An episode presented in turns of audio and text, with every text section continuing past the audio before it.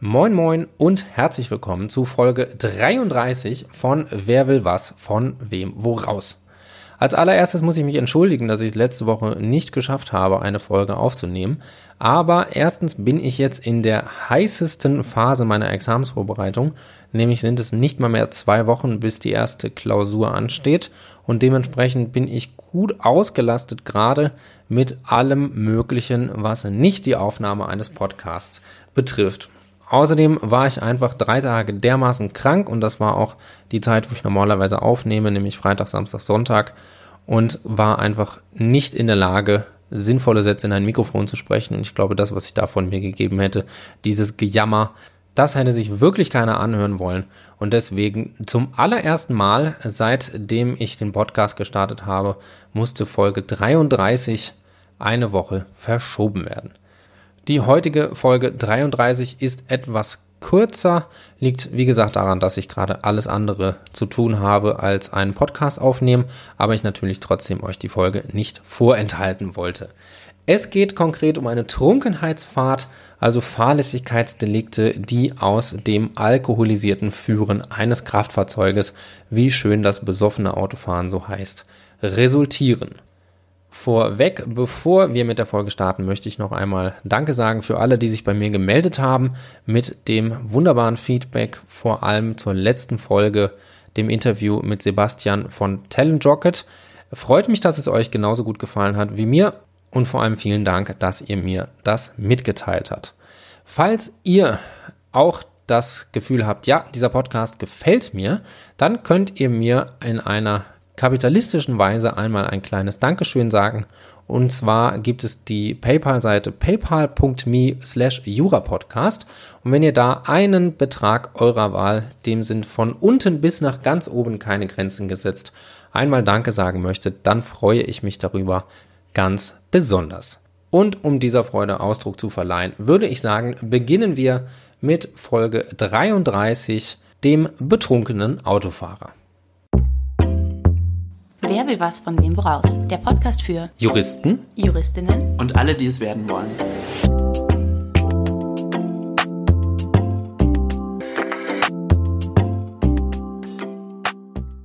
Unser Fall passend für einen Samstagabend. Wir haben Anton und der fährt mit der zulässigen Höchstgeschwindigkeit von 100 km/h auf einer Landstraße. Das ist erstmal nicht schlimm, allerdings hat er dabei eine Blutalkoholkonzentration von 1,2 Promille. Er überholt jetzt auf dieser Landstraße einen vor ihm fahrenden Mofa-Fahrer, der aber leider genau in dem Moment, wo Anton den Überholvorgang startet, also neben ihm ist, ausschert, weil er einer Pfütze ausweichen möchte, um selbst nicht nass zu werden. Dabei kommt es zur Kollision zwischen dem Auto und dem Mofa und der Mofa-Fahrer und seine Beifahrerin werden von dem Fahrzeug geschleudert und bleiben im Straßengraben liegen, beide bewusstlos. Der Mofa-Fahrer selbst kommt wieder zu sich und kann noch einen Rettungsdienst alarmieren, die Beifahrerin allerdings verstirbt im Laufe weniger Stunden. Ein Gutachter stellt später fest, dass der Unfall auch ohne die Blutalkoholkonzentration von Anton genauso stattgefunden hätte, weil kein Fahrer bei der Geschwindigkeit von 100 km/h den Zusammenprall noch hätte verhindern können. Nur eine deutlich geringere Geschwindigkeit hätte den Aufprall verhindert. Und gefragt ist jetzt nach der Strafbarkeit von Anton. Wir setzen mal voraus, dass Anton ganz pflichtgemäß angehalten und geholfen hat und somit haben wir auch nur einen Tatkomplex, nämlich das Anfahren beim Überholen des Mofas. Genau hierdurch könnte sich Anton einer fahrlässigen Tötung gemäß 222 strafbar gemacht haben, indem er den Überholvorgang einleitete. Wir haben den Tod der Beifahrerin und der Überholvorgang war auch kausal für den Tod der Beifahrerin, weil der Überholvorgang nicht hinweggedacht werden kann, ohne dass der Erfolg, also der Tod der Beifahrerin entfiele. Dann brauchen wir jetzt noch die objektive Fahrlässigkeit, das heißt zunächst mal einen Sorgfaltsverstoß. Hier kommen zwei Sorgfaltsnormen in Frage, gegen die verstoßen worden sein könnte Und zwar einmal Paragraph 316 Strafgesetzbuch, nämlich dass er mit einer Blutalkoholkonzentration von 1,2 Promille und damit über der Grenze von 1,1 Promille, was die Grenze zur absoluten Fahruntüchtigkeit ist, gefahren ist. Außerdem, und das mag jetzt erstmal etwas komisch klingen, ist noch ein Verstoß gegen Paragraph 3 Absatz 1 Satz 2 der Straßenverkehrsordnung einschlägig. Und zwar spricht dieser Paragraph davon, dass die Geschwindigkeit im Straßenverkehr immer auch den persönlichen Fähigkeiten des Fahrers angepasst werden muss. Und hier kann man ihm vorwerfen, dass er trotz seiner Alkoholisierung und seiner somit herabgesetzten Reaktionsfähigkeit seine Geschwindigkeit nicht angepasst hat und trotzdem mit der maximal zulässigen Höchstgeschwindigkeit von 100 km/h unterwegs war. Dass es in diesem Zustand mit nicht herabgesetzter Geschwindigkeit und auch alkoholisiert zu Unfällen kommen kann, das ist auch objektiv vorhersehbar und somit handelte Anton fahrlässig. Fraglich ist allerdings, ob auch ein objektiver Zurechnungszusammenhang besteht. Der Schutzzweck der Norm dient gerade der Unfallverhütung und ist somit hiermit erfüllt. Allerdings könnte der Zurechnungszusammenhang deshalb ausgeschlossen sein, weil ein hypothetisch rechtmäßiges Alternativverhalten zum gleichen Erfolg, also dem Tod der Beifahrerin, geführt hätte. Zur Bestimmung, ob ein rechtmäßiges Alternativverhalten die Strafbarkeit, also den Pflichtwidrigkeitszusammenhang entfallen lässt, gibt es zwei Theorien und einmal die Vermeidbarkeitstheorie und einmal die Risikoerhöhungslehre. Die Vermeidbarkeitstheorie besagt, dass wenn die Möglichkeit nicht fern liegt, dass der gleiche Erfolg auch bei pflichtgemäßem Verhalten des Täters eingetreten wäre, dann ist in dubio pro reo freizusprechen. Ich habe gerade selber gemerkt, da kamen gerade so die letzten Ausflüchte meines norddeutschen Akzents raus. Merkt man doch, dass ich lange an der Küste war jetzt. Die Risikoerhöhungslehre ist deutlich strenger und die sagt, dass wenn der Täter schon eine erhöhte Gefahr für das verletzte Rechtsgut geschaffen hat, die sich dann in dem späteren Erfolg, also hier dem Tod der Beifahrerin niedergeschlagen hat, dann ist auch der Zurechnungszusammenhang nicht ausgeschlossen. Und hier hat Anton ja durch sein alkoholisiertes Fahren ein erhöhtes Risiko für die Rechtsgüter der anderen im Straßenverkehr befindlichen Menschen geschaffen und somit wäre nach der Risikoerhöhungslehre der Zurechnungszusammenhang gegeben. Das Problem dazu, schaut man sich einmal den Wortlaut von Paragraph 222 an, dann spricht dieser ja davon, dass jemand durch Fahrlässigkeit den Tod eines Menschen verursacht hat und mit der Risikoerhöhungslehre wird dieses Merkmal durch Fahrlässigkeit eigentlich zu einem Mitfahrlässigkeit, weil ja nicht gerade die fahrlässige Handlung ursächlich für den Erfolg des Paragraphen 222 geworden ist, sondern eben nur dazu beigetragen hat. Und genau damit verstößt sie auch gegen den Grundsatz in dubio pro reo, weil sie den Umstand, dass etwas durch Fahrlässigkeit geschehen muss, also ein nachweispflichtiger Tatumstand von dieser Nachweispflicht ausgeklammert wird. Damit hätten wir uns schon mal für die Vermeidbarkeitstheorie entschieden. Es gibt jetzt aber noch ein kleines weiteres Problem, was ein bisschen den Schwerpunkt dieser Prüfung darstellt. Und zwar die Frage, was eigentlich der Vergleichsmaßstab für das rechtmäßige Alternativverhalten bei alkoholisierten Fahrzeugführern ist. Würde man jetzt diese Rechtsprechung dazu nicht kennen, dann würde man wahrscheinlich gar nicht auf die Idee kommen, dass das Ganze problematisch sein könnte, weil auf was stellt man beim rechtmäßigen Alternativverhalten ab? Man stellt darauf ab, dass der Fahrer betrunken war und somit das rechtmäßige Verhalten ist, dass der Fahrer nüchtern war. Wenn jetzt wie bei uns in diesem Fall der nüchterne Fahrer den Unfall auch nicht hätte vermeiden können, dann ist auch kein Zurechnungszusammenhang gegeben und die Tat war nicht nach Fahrlässigkeit strafbar.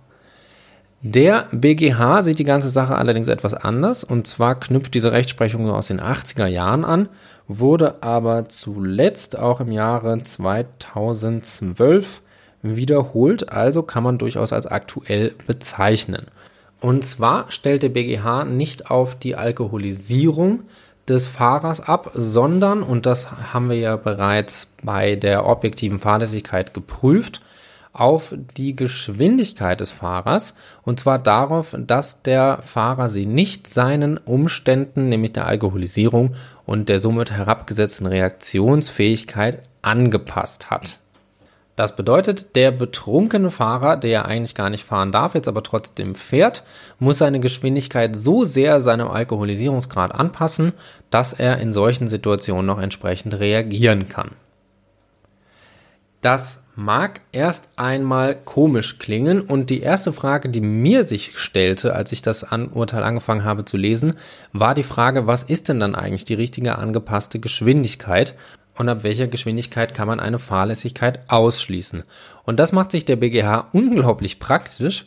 Und zwar sagen sie, naja, wenn ein alkoholisierter Fahrer in einen Unfall verwickelt ist, dann muss ja seine Geschwindigkeit zu hoch gewesen sein. Und somit ist jeder alkoholisierte Fahrer, wenn er sich mit einer Geschwindigkeit größer Null bewegt, für einen Unfall den er verursacht, der Gestalt verantwortlich, dass er hier fahrlässig handelt, auch wenn ein nüchterner Fahrer in der gleichen Situation die gleiche Folge verursacht hätte, weil er ja zu schnell war. Das Ganze wird natürlich auch entsprechend heftig kritisiert. Und zwar lässt sich natürlich auch anführen, dass es etwas abstrus ist, zu sagen, es gibt eine angemessene Geschwindigkeit für jemanden, der sich gar nicht fortbewegen darf mit einem Kraftfahrzeug, weil er derart betrunken ist, dass man von einer absoluten Fahruntüchtigkeit spricht. Der BGH wähle hier also als Bezugspunkt kein rechtmäßiges Alternativverhalten, sondern ein in irgendeiner Form weniger rechtswidriges Alternativverhalten, wobei ja trotzdem der Vorwurf gerade von Paragraph 316 bleibt, dass sie sich alkoholisiert ans Steuer gesetzt hat. Und genau dies sieht die Rechtsprechung eben anders und sagt, dass Paragraph 3 Absatz 1 Satz 2 der Straßenverkehrsordnung, also die Pflicht zur Anpassung der Geschwindigkeit an die persönlichen Fähigkeiten, nicht durch die absolute Fahruntüchtigkeit verdrängt wird. Das einzige Argument der Rechtsprechung, was mich überzeugt, ist die Aussage, dass der absolut Fahruntüchtige ja nicht besser gestellt werden kann als ein relativ fahruntüchtiger oder zumindest leicht alkoholisierter Fahrer, weil der ja mit der Pflicht des Paragraphen 3 Absatz 1 Satz 2 Straßenverkehrsordnung trotzdem seine Geschwindigkeit anpassen muss, weil auch diese Person ja eine verminderte Reaktionsfähigkeit hat. Der absolut fahruntüchtige kann jetzt ja aber nicht besser gestellt werden als der, der nur relativ fahruntüchtig ist oder sogar noch unter der Grenze von 0,3 Promille ist, aber trotzdem seine Reaktionsfähigkeit vermindert ist. Allerdings funktioniert dieser Vergleich in meinen Augen auch nur so halb, weil es trotzdem für mich der primäre Verstoß ist, sich alkoholisiert ans Steuer zu setzen. Und wenn ich mich alkoholisiert ans Steuer setze, dann ist das mein Sorgfaltspflichtverstoß und dann ist auch der Vergleich für das rechtmäßige Alternativverhalten eben die nüchterne Person und nicht ich mit angepasster Geschwindigkeit an meinen alkoholisierten Zustand.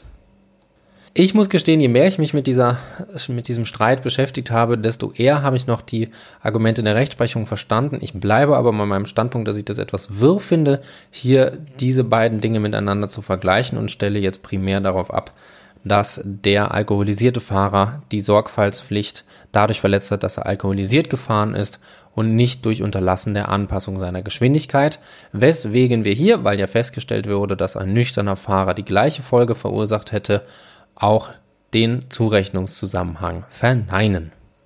Somit haben wir keine Strafbarkeit wegen fahrlässiger Tötung gemäß 222 und aus gleichem Grunde auch keine Strafbarkeit aus fahrlässiger Körperverletzung aus 229.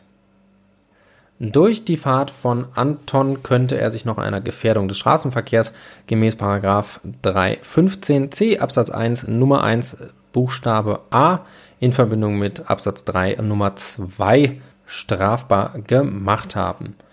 Und zwar führte er ein Fahrzeug im Straßenverkehr, obwohl er infolge seiner Blutalkoholkonzentration von 1,2 Promille dazu absolut nicht in der Lage war. Dann brauchen wir noch eine konkrete Gefährdung von dem Mofa-Fahrer und seiner Beifahrerin. Und diese Gefährdung hat sich auch in den konkreten Verletzungen und sogar im Tod der Beifahrerin realisiert. Jetzt brauchen wir noch das spezifische Risiko des in 315c aufgezählten Fehlverhaltens im Straßenverkehr, das sich in dieser Gefährdung niedergeschlagen hat. Und wir haben ja bereits oben festgestellt, dass die Teilnahme in alkoholisierten Zustand am Straßenverkehr das vorwerfbare Verhalten ist und der rechtmäßige Fahrer, also der nicht alkoholisierte Fahrer, hätte diesen Unfall auch nicht verhindern können. Deswegen fehlt der Zusammenhang zwischen dem Fehlverhalten von Anton und der Gefährdung und somit liegt auch keine Strafbarkeit nach 315c und keine Gefährdung des Straßenverkehrs vor. Natürlich haben wir allerdings den 316 Absatz 2 in Verbindung mit Absatz 1, also die fahrlässige Trunkenheit im Verkehr, die hat Anton verwirklicht und sich dessen strafbar gemacht. Und damit sind wir am Ende dieser Folge zum Strafrecht und der Frage, was eigentlich das Anknüpfungsverhalten beim betrunkenen Autofahrer ist. Ich bin mal gespannt, wie ihr zu diesen Auffassungen steht und ob ihr eher der Rechtsprechung oder der Literatur folgen würdet. Auch wenn es hier zumindest strafrechtlich für den Fahrer noch einigermaßen gut ausgegangen ist, hoffe ich natürlich, dass keiner von euch da draußen so bescheuert ist und sich auch nur leicht angetrunken an ein Steuer setzt. Das ist einfach unnötig, aber ich glaube, wir sind alle in so einem Alter, zumindest wenn wir im Studium sind, da weiß man, wie dämlich das ist und dass man nicht trinkt und fährt. Und das Tolle ist, wenn ihr nicht besoffen fahrt, ist die Wahrscheinlichkeit, die nächste Woche zu überleben, deutlich höher und ihr könnt in den Genuss der nächsten Folge von Wer will was, von wem woraus am nächsten Sonntag kommen. Wenn ihr Wer will was von wem woraus bis dahin gewogen bleibt, dann freue ich mich natürlich sehr und wünsche euch wie immer eine wunderbare Woche mit Jura.